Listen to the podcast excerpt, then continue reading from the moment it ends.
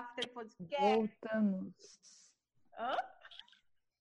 Voltamos, estamos Carol, de volta. Voltamos. Estamos de volta. Gente, quinto episódio, a gente continua aqui falando sobre a independência culinária e vários outros assuntos, assim, que tem a ver, obviamente, a gente, a gente é meio doido, mas não tanto, assim, pra desviar.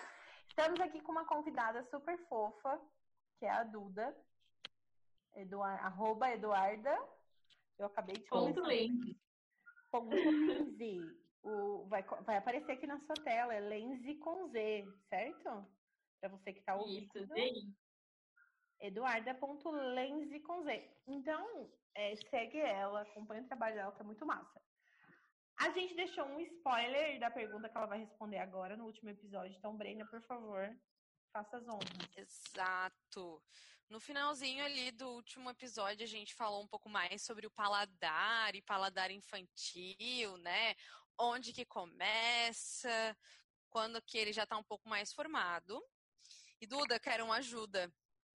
A gente tá aí também, você comentou um pouquinho assim, ó, deu uma leve pincelada ali na, na primeira parte sobre a emancipação culinária. Eu sei que tem algumas coisas também no seu Instagram mas não é um termo que a gente está muito acostumado, né? Então eu queria saber o que é essa emancipação culinária, essa independência culinária e qual a diferença, né, entre emancipação e independência e se a gente pode dizer que essa emancipação ela começa já na infância ou tem algum marco onde que ela começa?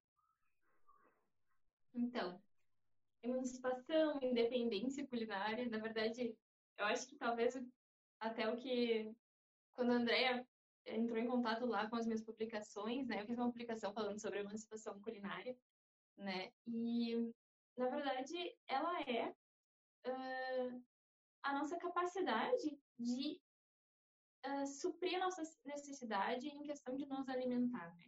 Então, nós nos alimentarmos é uma das nossas necessidades mais básicas, né? Então, a capacidade que a gente tem de fazer a nossa própria comida deveria ser também uma coisa muito básica, né? Eh, Até no, nessa publicação eu, eu escrevi, imaginem que vocês estão em uma semana lá, sem pai, nem mãe, marido, esposa, avó, sem ninguém, né? Vocês conseguiriam fazer as, todas as refeições dessa semana para vocês? com que vocês têm em casa, com alimentos de verdade, sem ser uma coisinha embalada num pacotinho que vocês comprassem. Claro, né, que às vezes a gente enche o saco de cozinhar, noite, dia, enfim, né? Mas se fosse necessário em uma semana, vocês conseguiriam, vocês saberiam se virar, né? E eu digo, então, isso é independência, né? É, isso é a gente conseguir suprir das nossas necessidades mais básicas e, e daí vem essa outra pergunta, né? Se, se isso começaria na infância, se tem um momento em que isso acontece. Na verdade, eu acredito que isso deveria ser muito estimulado desde a infância, deveria ser um assunto mais falado, né, pelos pais, passando de pais para filhos. Mas, uh, infelizmente, essa, esse hábito de estar na cozinha, ele está ficando cada vez mais deixado para trás, né, justamente pela praticidade, pelas relações, pela vida acelerada, né? As pessoas optam pelo que é mais fácil, que é mais prático, que é mais rápido, né? Então, esse é um hábito que está sendo deixado um pouquinho de lado e que eu acho que a gente tem que retomar, porque ele é muito básico, muito primordial. Né? Então, uh, eu diria que a nossa relação com a comida, uh, sim, ela começa muito desde a infância, como eu já vinha falando lá no episódio, e e assim, às vezes eu vejo algumas mães, né, que têm vontade de dizer, sacudir e dizer, deixa o teu filho fazer, deixa ele te ajudar, deixa ele colocar a mão nessa comida, né. Uh, às vezes a gente tem um medo, assim, de que, ai, que vai sujar, vai dar trabalho, ai, mas não vai ficar bem feito, ai, se o pão não crescer, sabe? Mas a gente está privando os nossos pequenos de de entrar em contato com esse ambiente maravilhoso, né? De entender o que, que eles estão colocando dentro do corpinho deles, né? É uma coisa muito importante isso. Então, eu digo que se a gente priva as crianças de entrar em contato com a comida, Se a gente deixa de ensinar por medo que não vai ficar tão bem feito, ou porque a gente vai ter um pouquinho mais de trabalho, a gente está privando as crianças também de se tornarem adultos que vão ter uma independência culinária. Conheço tanta gente hoje em dia que não sabe fazer o básico na comida, na, na cozinha, sabe? Isso, isso para mim é triste, porque, porque é muito, muito básico para nós. Então, eu diria que sim, começa na infância, não tem um momento exato em que a gente diga ah, agora estou independente culinariamente, né? Já agora aprendi tudo. Isso nunca vai acontecer em nenhum aspecto da nossa vida, né? Nunca a gente vai saber tudo. Mas uh, eu diria sim que começa muito na infância, que tem muita influência dos nossos pais, né? em como eles nos apresentam a comida como eles nos dão liberdade para fazer, para errar, para fazer de novo. Então é muito importante que os pais deixem suas crianças na cozinha. E, mas enfim, não tem um momento certo. Eu diria que é isso, assim, a nossa dar a cara tapa para a cozinha, né? Ir lá e cozinhar, e tentar fazer e se alimentar. A gente precisa conseguir se alimentar. É isso. Só um parênteses, assim, essa questão da independência culinária, né? Eu casei e não, não consegui olhar para a panela de pressão, né? Meu Deus eu tinha morria de medo da panela de pressão. E porque na minha infância eu vi ela na casa da minha mãe estourar, né? Então, aquilo para mim era um problema. E outro também era fritar ovo, porque quando a mãe fritava o ovo, explodia assim, era uma coisa de louco assim. Para mim, ela sempre se queimava fritando ovo.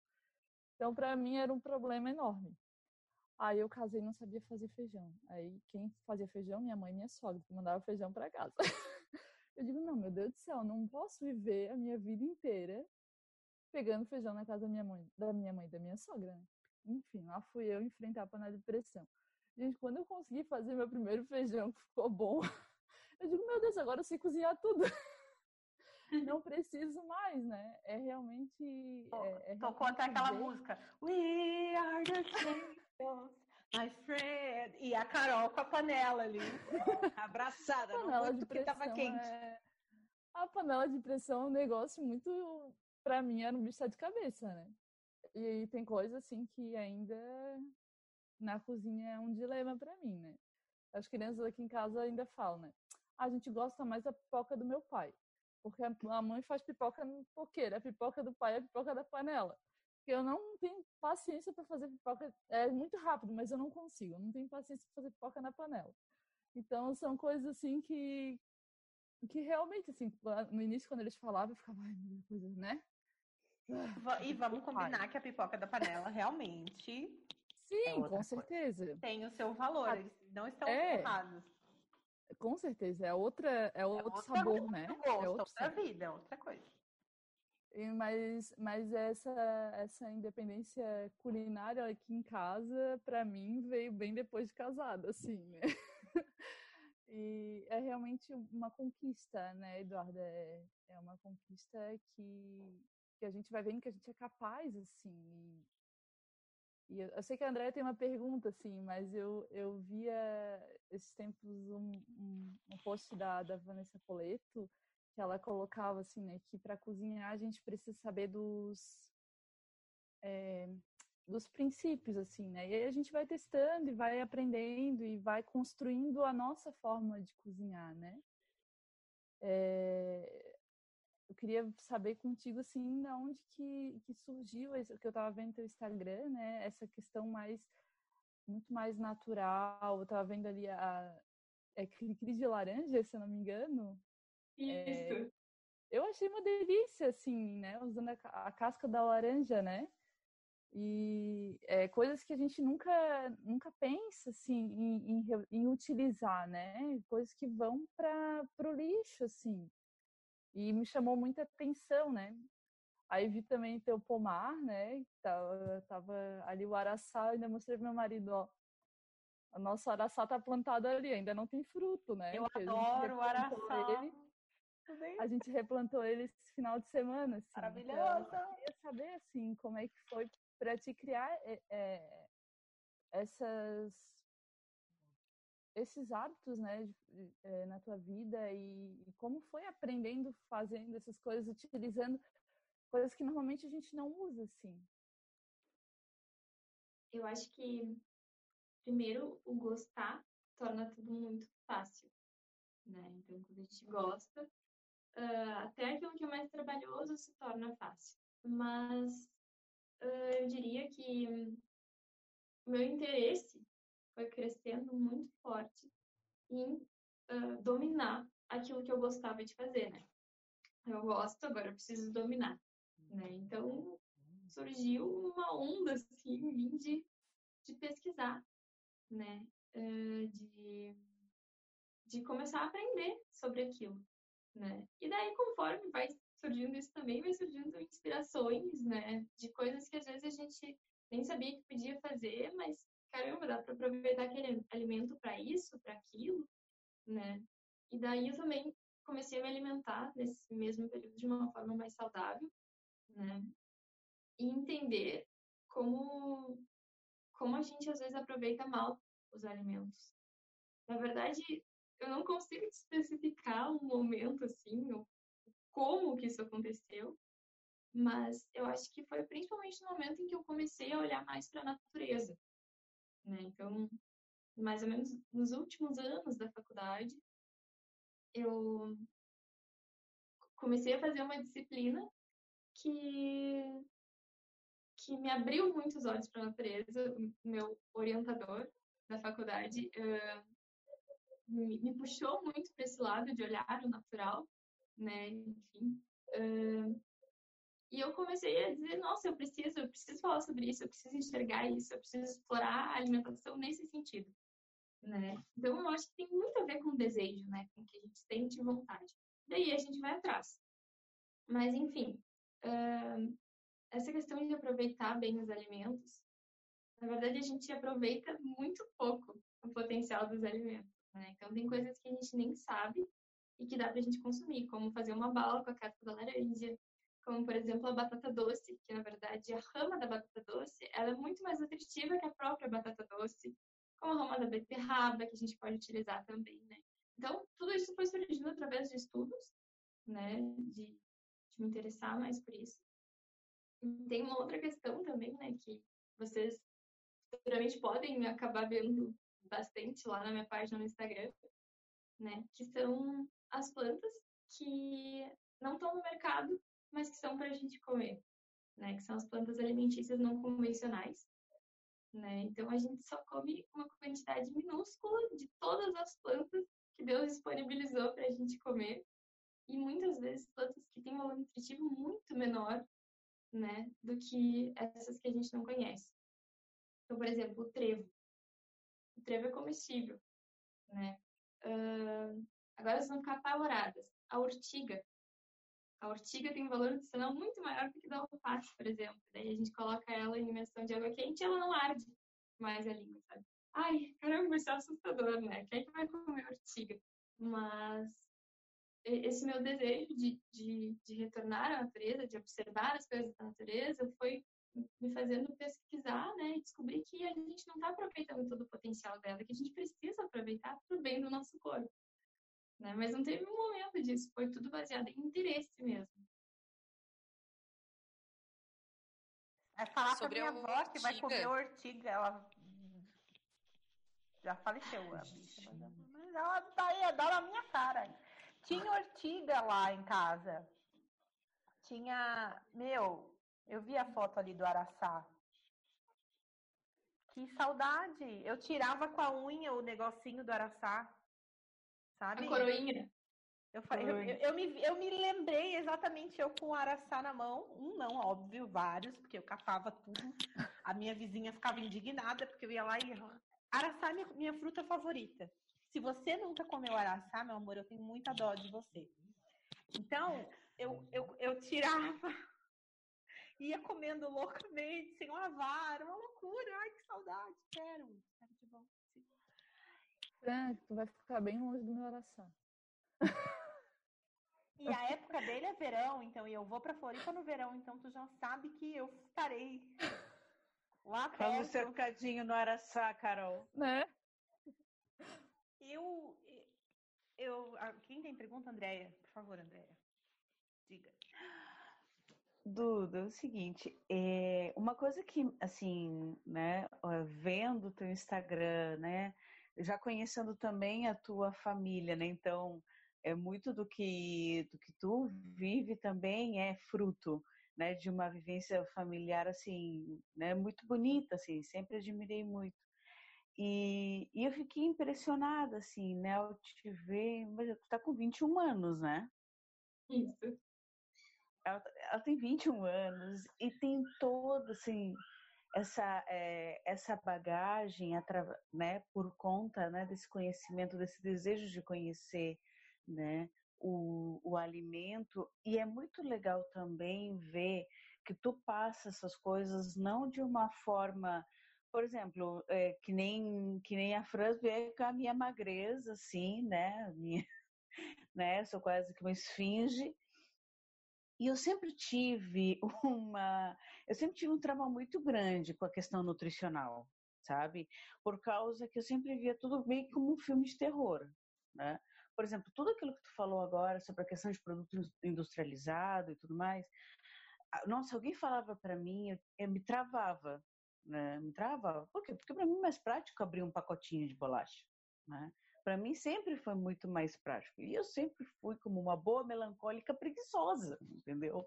Né? De, ai meu Deus, vou ter que descascar uma abóbora. Esses dias eu fui no YouTube para descobrir, agora com 38 anos, descobri como se descasca uma abóbora. Aí agora o nutricionista do Eduardo disse que não precisa descascar a abóbora. Glória a Deus. Mas né? Cara, eu, eu, não sei, não sei se eu tô fazendo errado, mas eu pego, eu, eu pego uma buchinha de, de cozinha nova lava. e lavo a, com a casca, é tudo, é tudo no vapor e vida segue, entendeu? Eu não tiro casca Isso eu aprendi nada. com a Franciele Lopes. Eu não tiro casca Bota de tudo nada. na panela e cozinha. E dá, entendeu? E cozinha e como com casca Sim. e vida segue. Eu não, não fico perdendo meu tempo. Até batata frita. Eu lavo pico rodelinha e é frito assim. Assim, né, Dai? É muito mais gostosa. Ah, eu adoro. Tem todo o sabor. Perfeito. E o que é mais legal é isso, sabe, Duda, que tu consegue passar. Acho que também por conta da tua bagagem artística, tu consegue levar. Ah, tu concilia, eu acredito que tu tenha conciliado perfeitamente, né? Essa, essas duas áreas de conhecimento, né? o alimento e a arte, porque tu consegue passar com arte né, a, o desejo de se alimentar bem. Mas a pergunta é o seguinte: é, numa geração tão delivery que a gente tem vivido, principalmente da galera da tua idade, né?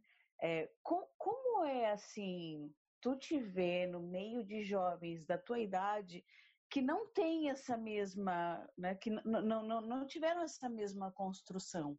É, principalmente agora, em tempos de pandemia, então, né, que as, as comidas em casa têm sido muito mais por delivery do que por qualquer outra coisa. Né? Então, como é que tu vê é, a, a, tua geração hoje é, com uma mentalidade tão diferente e como tu vê no meio disso? É, essa é a minha pergunta. Então, eu acho que assim, no primeiro momento, o pensamento é de pânico, né? Vou pegar minhas trouxinhas, vou comprar uma casinha no meio do campo e vou me embora, né? E, e daí isso tem a ver, na verdade, com, com todos os caminhos dessa mesma geração, não só aliment, no, no quesito alimentar, mas no quesito tecnológico também, no quesito de relações, né? Então, chega a dar uma coisa assim, meu Deus, para onde vamos? Né? E, e daí eu já pensei sobre isso. E ao mesmo tempo que eu me preocupo com o futuro, eu acredito que tem uma onda agora de pessoas que estão começando a acordar para isso, de perceber que não, para esse caminho não vai funcionar, não vai dar certo. E a prova disso são tantas pessoas doentes, a prova disso é uma pandemia acontecendo e a gente não tendo imunidade para se defender, né? Então, tem, na verdade, tem muitas provas. Né? A, o número crescente de jovens com depressão, né? Então, isso mostra muito esse caminho que a gente está percorrendo que, opa, não é bem por ali, né? Mas enfim, de certa forma, respondendo a tua pergunta, é de certa forma um pouco assustador, mas eu acho que isso ao mesmo tempo é um gás para eu falar, né? Então, como eu estava, como eu disse lá no outro episódio, né, isso de certa forma é o meu propósito, dar o conhecimento para as pessoas, para elas poderem também olhar que talvez o caminho não seja esse, que todo mundo segue, mas que talvez ele não seja bem o ideal para nossa saúde, para a saúde dos nossos filhos, né? Enfim, eu não sou mãe ainda, mas eu me preocupo muito com o mundo que eu vou dar para quando eu tiver filhos, né? Então, eu acho que pode ser uma situação assustadora, mas essa situação assustadora pode ser também um gás para a nossa mudança. Né? E eu acho que isso é o mais importante, a gente não pode ficar parado diante disso. E deve começar sempre por, nós, né? A mudança, eu acredito muito nisso.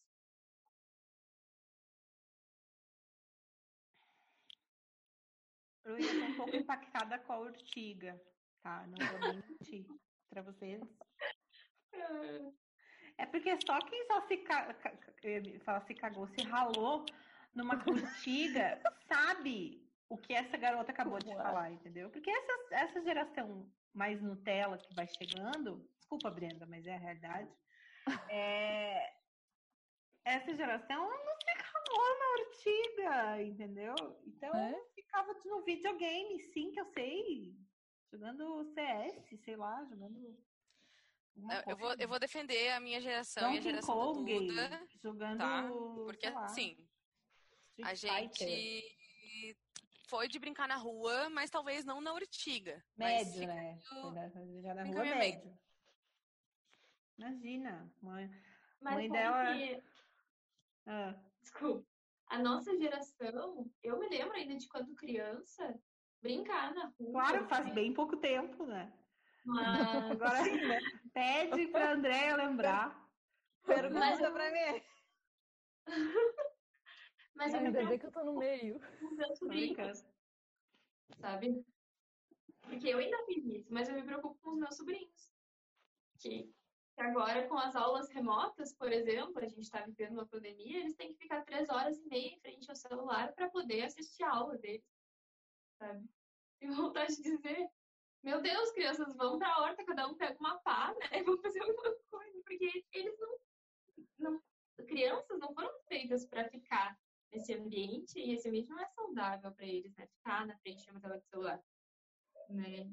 Enfim, a nossa geração ainda teve um, um restinho, né? Um, um inicinho que dá para salvar de correr na rua, essas coisas, mas eu me preocupo muito com as gerações mais recentes ainda, de 2005 para cá, com esse avanço uhum. das dias.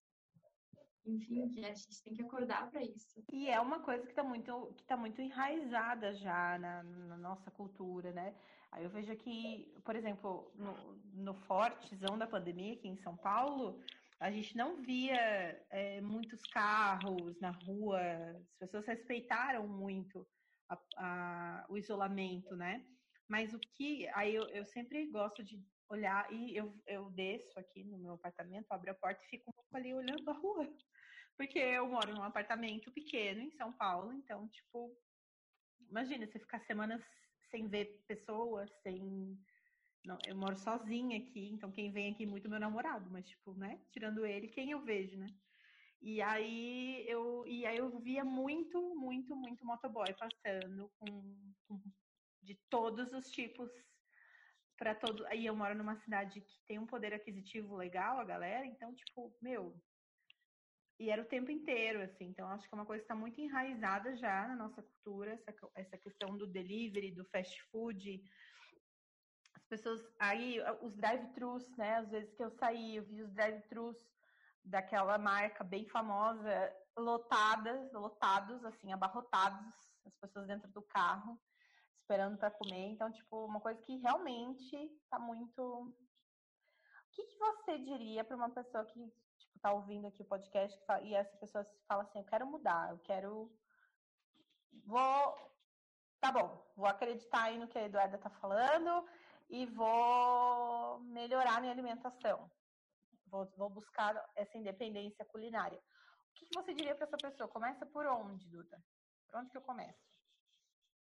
Eu diria que o primeiro passo é se amar. A partir do momento em que a gente se ama, a gente começa a cuidar da gente. É aquela frase, né? até como você trouxe, mas é quem ama, cuida. E se a gente amar, se nós amarmos a nós mesmos, a gente vai cuidar da gente. Né? Então, uh, nós, como católicos, aprendemos que nosso corpo é templo do Espírito Santo. Né? E a gente tem que cuidar desse templo que é ocupado por esse Espírito. Né? Mas até para quem não é católico, quem não tem uma crença, uh, esse é um grande presente que a gente recebeu, com o qual a gente vai ter que conviver a vida inteira. E vai chegar um dia que a gente não vai ser mais tão jovem, vai chegar um dia que a gente não vai ter mais facilidade para fazer as coisas como a gente tem. Né? Então, eu diria que o primeiro passo é se amar. Né? Mas, uh, enfim, depois desse primeiro passo, vem o passo de começar a conhecer o que a gente está comendo, começar a ler alguns rótulos, começar a entender, né? Daí vem a pesquisa, enfim, que, que eu já comecei, mas que hoje em dia pesquisar é muito mais fácil, né? O Google tá aí, né? Antigamente seria bem mais difícil, mas eu diria que uma boa forma de pensar é pensar se isso se distancia muito do natural, é porque tem algo de errado. Né? Tem uma frase que eu gosto muito, que é uh, de Hipócrates, que é conhecido como o pai da medicina, né? E ele nasceu lá 460 anos antes de Cristo e nessa época ele já dizia: perdemos a nossa saúde na medida que nos afastamos da natureza. Né? Então, uh, pensar a distância que a gente está tomando, né? Porque isso está fazendo a gente perder a nossa saúde. Então, quanto mais a gente se distancia da, do que é natural, né? Até da, eu digo até da própria sujeira natural, né? Porque tudo hoje é muito limpo e a gente precisa ter contato com o que é da natureza, com o que é a palavra sujeira ficou meio perdida aí, né? Mas eu quero que vocês pensem nos, nos micro-organismos, né? Que a gente que foram crucificados, né? As bactérias, a gente tem que fugir, a gente tem que passar álcool gel, a gente tem que limpar. Não, a gente precisa deles, a gente precisa dos bons micro-organismos, né? Então, uh, eu diria que primeiro é se amar, e daí depois os pouquinhos é pesquisar e pensar no voltar ao natural, né? Como a gente foi criado, para que, que a gente foi feito, qual é o nosso papel aqui e do que, que a gente precisa para isso. Muito massa. Duda, e até aproveitando, assim, eu acho que toda essa dinâmica e essa aversão ao natural, assim dizendo, né? Eh, querendo ou não, foi construído uma imagem de que aquilo que é sujo, né? Essa questão do, do mais natural mesmo, da dinâmica do natural, ela é imperfeita, né? Ela não é o correto. E a gente sabe que na cozinha e também na nossa vida, assim também como na nossa vida, a gente está é, sujeito às imperfeições, né? E como que tu também foi, foi pensando, como que vai lidando com essa situação de ter uma comida perfeita ou de às vezes ser algo muito instagramável e a gente sabe que não é bem assim, né?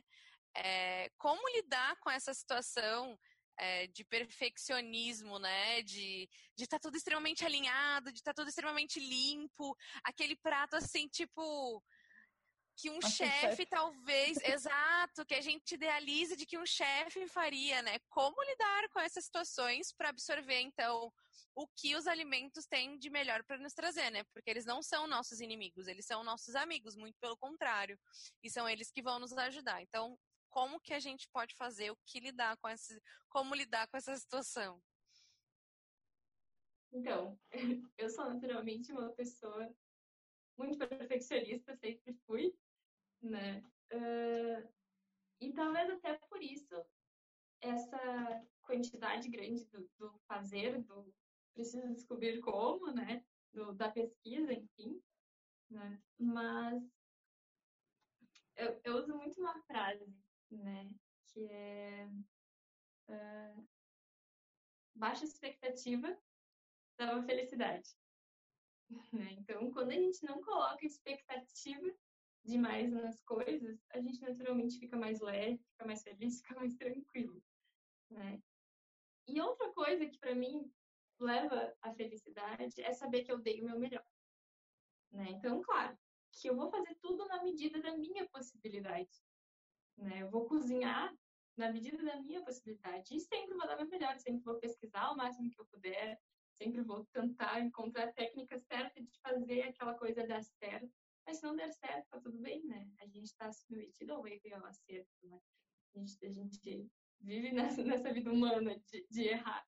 Né? Eu acho que a questão é a gente não se cobrar tanto, né? Às vezes eu ainda tenho as minhas questões de estava contando antes da gente começar a gravar, né, para as meninas, que esse dia eu destruí uma tapioca e fiquei furiosa, né? Como que eu destruí essa tapioca?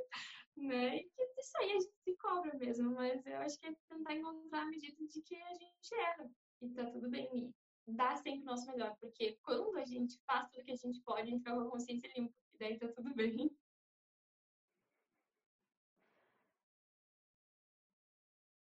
Ai, gente, é. eu tô tão. Ah, que garota é essa que você arranjou, André?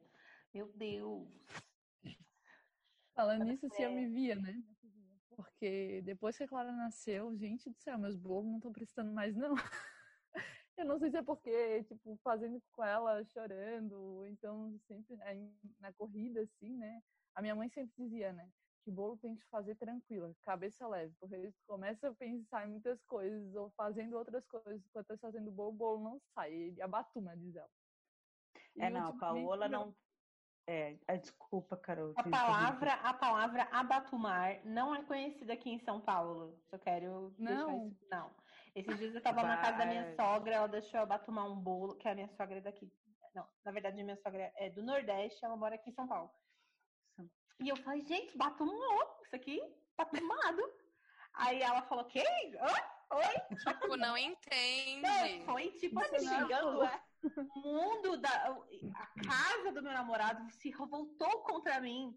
Porque eles não sabiam que era batumar. E aí eu tive que pesquisar no Google e falei, essa palavra existe, tá aqui o significado dela, que não cresceu. Oh, o significado no regional de abatumar, existem algumas cidades, alguns lugares que chamam de, por exemplo, um bolo solado, um bolo que não cresceu, né? Ele ficou hum. pequenininho, aquela massa mais densa. Então, depois você pode até aproveitar e, e comentar lá no, no, nosso Instagram como que chama abatumado, como que chama solado aí na, na sua região. Fazer uma publicação lá no feed. Batum, Exato. Abatumar. Você sabe. Abatumar. Você é. sabe o significado. Não, a Paula não está aqui, mas para quem é acostumado a fazer bolo, é realmente a confeitaria, assim, diferente, por exemplo, do resto da alimentação, a confeitaria é isso. A confeitaria é saber a temperatura, saber o, a, a, a, o, a quantidade, porque qualquer coisa fora daqui e, e concentrar. Né? Eu vendia bolo também antes, né? Então era assim saía alguma coisa fora do prumo, ou eu resolvia também fazer o bolo com as três crianças na minha volta, pronto. Né? Ou o bolo transbordava, bolo de milho, virava bolo vulcão né, no fogão, sabe? Fazer eu adoro. My favorite. Né? Mas adoro. pensa assim, é, mas o meu não se compara da Carol. O bolo de milho da Carol é maravilhoso. Assim, pelo menos esse eu ainda consigo fazer, céu, assim. gente. Esse eu não tô errando, mas os outros, gente, dia, dia, dos, namor dia dos namorados, não. A gente fez aniversário de, de namoro, né? 14 anos juntos. E eu fui fazer uma sobremesa e eu precisava do bolo de chocolate. Pensa como ficou o bolo de chocolate. Ainda bem que eu precisava esfarelar o bolo de chocolate. Daí deu certo. Menos mal. Bolo de Mas, chocolate Duda, ó, fica o convite para quando você vier a Floripa para experimentar o bolo de milho da Carol, porque é o melhor bolo de milho que acho que todo mundo já comeu, todo mundo que fez essa experiência. É o hall de entrada do céu, Duda. Provar o bolo de milho da Carol. Aí a gente tá fazendo uma baita uma propaganda. Muito é. bom. Louca por bolo de milho. Nossa, sou apaixonada mesmo. Bolo de milho com goiabada. Nossa! Você vai ter que trazer a receita de goiabada que você publicou no seu Instagram ali, que eu vi que tem uma receita de goiabada. Ai, que eu já quero Tem pegar a receita porque eu amo goiaba, gosto. Gente, na verdade não tem o que eu falo assim, ah, não gosto de não, como de tudo, é um negócio bem, bem rolê. Tinha uma coisa que você falou sobre a questão, no outro episódio, você falou sobre a questão do nosso é, paladar ir mudando, né? Eu não comia de jeito nenhum nada com azeitona. Odiava azeitona. Muito, nossa, Deus me livre, não, não conseguia. Hoje em dia, gente, adoro, maravilha. Outra coisa que eu não uhum. comia de jeito nenhum era. Como é o nome daquele tempero? Que parece salsinha, mas não é salsinha? É... Coentro. coentro. Eu ainda tenho um ranço médio de coentro.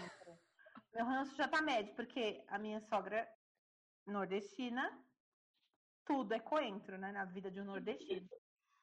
É, eles colocam coentro no arroz, no feijão, né, né. Aí quando eu tô ca na casa, ela dá uma maneirada que ela sabe que eu não gosto, mas ainda assim ela coloca.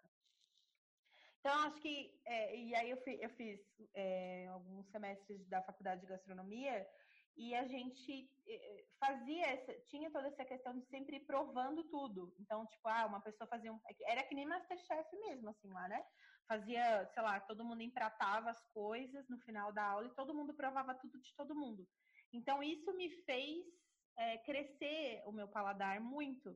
Então, acho que também uma, uma boa dica para as pessoas que têm dificuldade com o paladar é não deixar de provar. Eu acho que isso faz parte do processo, assim, né? De você. Ah, eu, eu não gosto, mas eu vou comer, vou provar. Aí eu como, vou me propor ali a comer duas, três garfadas e ver. E aí, às vezes, eu vou me, me habituando também àquilo, né? Estou errado, estou certa, pode ser. Ajuda. Certíssima. Certíssima.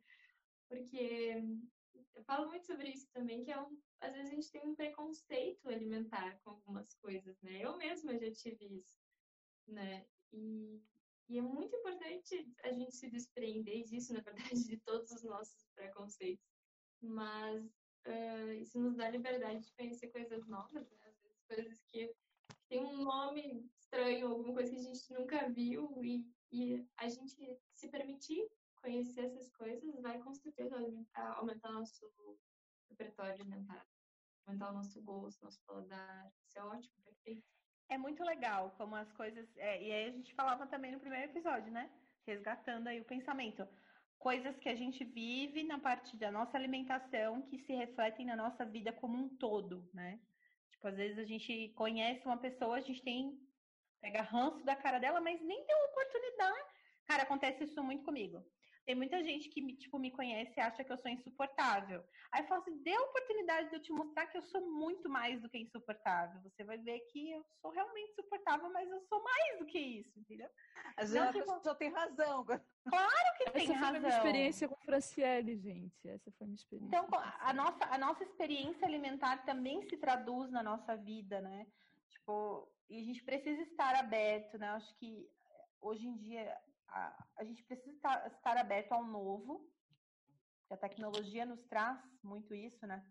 Sempre tem uma novidade, uma coisa acontecendo no mundo, uma loucura, então é, se reflete com certeza na nossa alimentação. Eu tenho um amigo que ele, que ele tem uma alimentação muito reduzida, tipo, come, não come arroz, não come feijão, não come salada, tipo, eu falei, gente, o que, que a pessoa come, né? Come só macarrão, eu falo, meu Deus, você precisa aumentar sua, sua seu repertório. Não dá para você ficar fazendo isso. E esses dias eu estava assistindo um, um, um programa na, na, TV, não sei se vocês já assistiram, que fala sobre compulsão alimentar.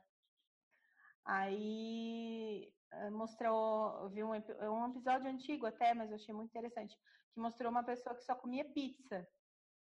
Ela não comia nada que não fosse pizza. E aí o cara pegou e fez um cálculo da quantidade de anos que ela estava só comendo pizza e colocou as caixas de pizza na frente da casa dela, assim. Aí quando ela saiu de casa, ela se deu para ela ter uma noção de quanta pizza ela tinha comido e era só aquilo, assim, né?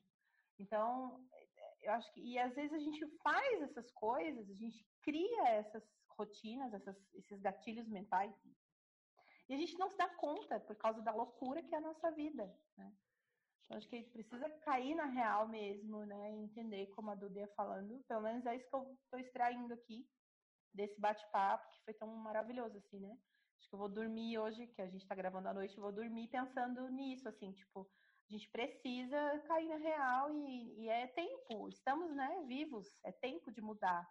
Então, de, de quais são as, as, práticas que a gente vai tendo no nosso dia a dia e a gente vai botando a culpa na nossa rotina, sendo que a gente pode olhar, né, para nossa vida e falar, não, meu, eu posso, isso aqui eu posso ceder, isso aqui eu posso mudar, porque é em vista de um bem maior, em vista da minha saúde, é em vista do meu corpo.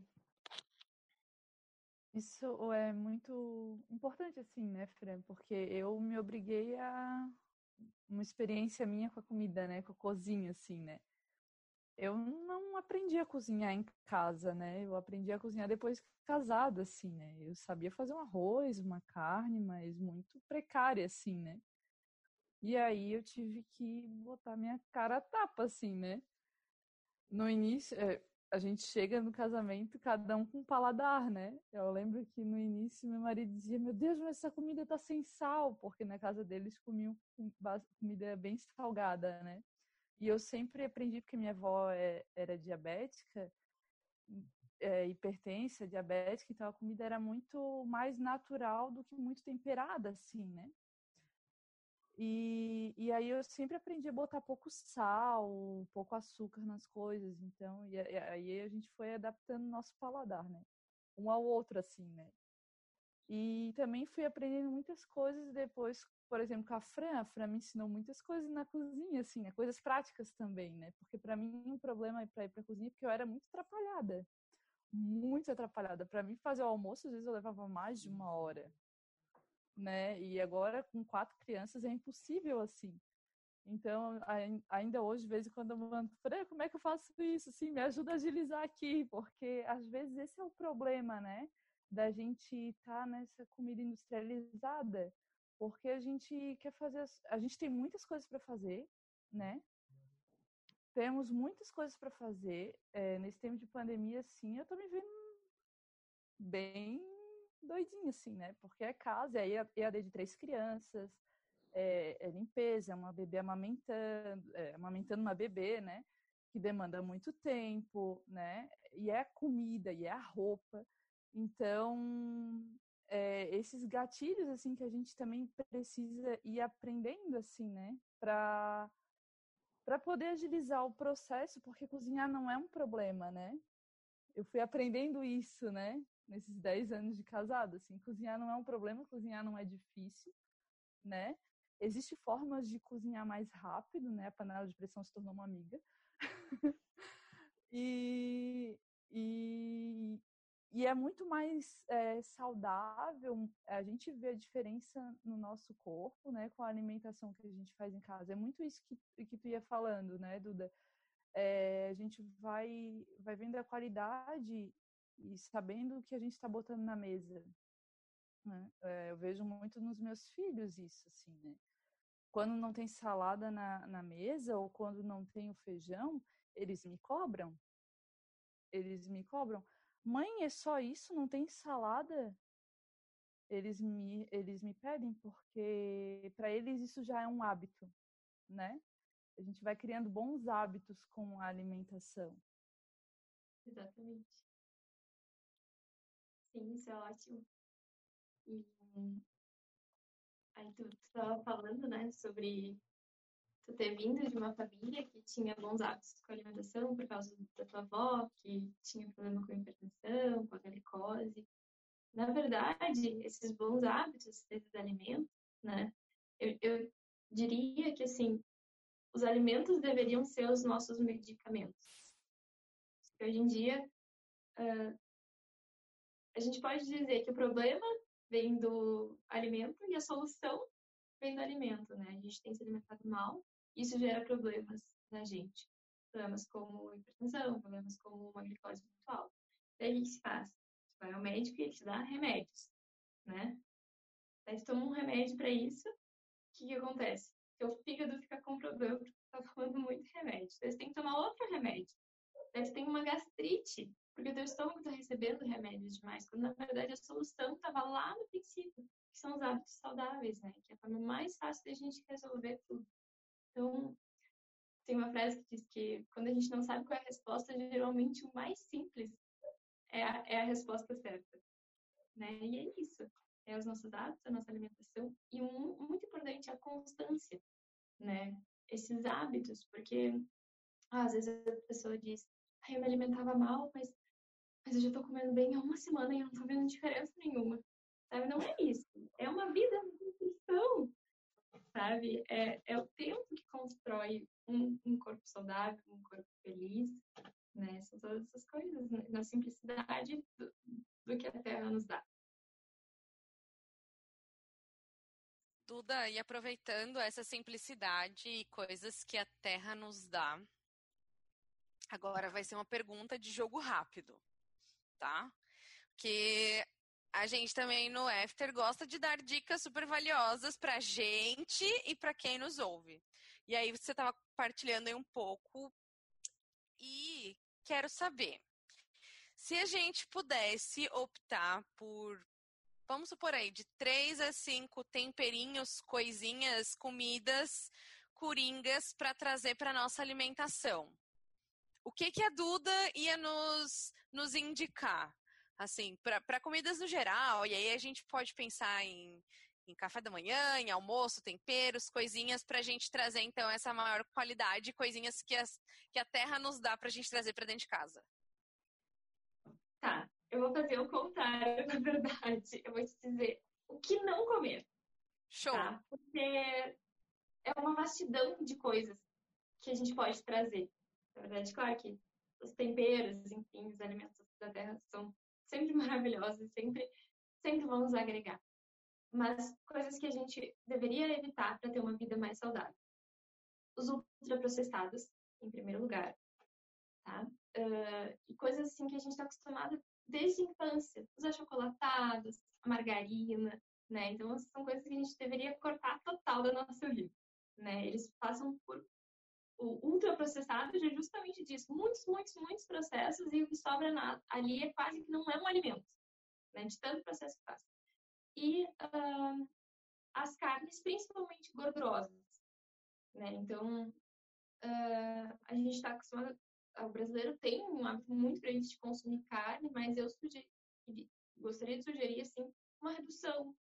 Não consumir todos os dias da semana, cortar alguns dias. Eu, algum tempo já, cortei a carne da minha vida e vi melhorias, mas eu acho que isso é muito de cada pessoa, assim. Eu, eu não levanta essa bandeira, assim, porque acho que cada um deve se sentir, né? Então, na verdade, hum, eu diria que são os ultraprocessados e as carnes principalmente gordurosas, né? E o resto, assim, ver o que é mais natural possível, o que é aquela comida de verdade, aquilo que é menos embalado, aquilo que é menos higienizado e processado. Né? Então, vai por isso aí.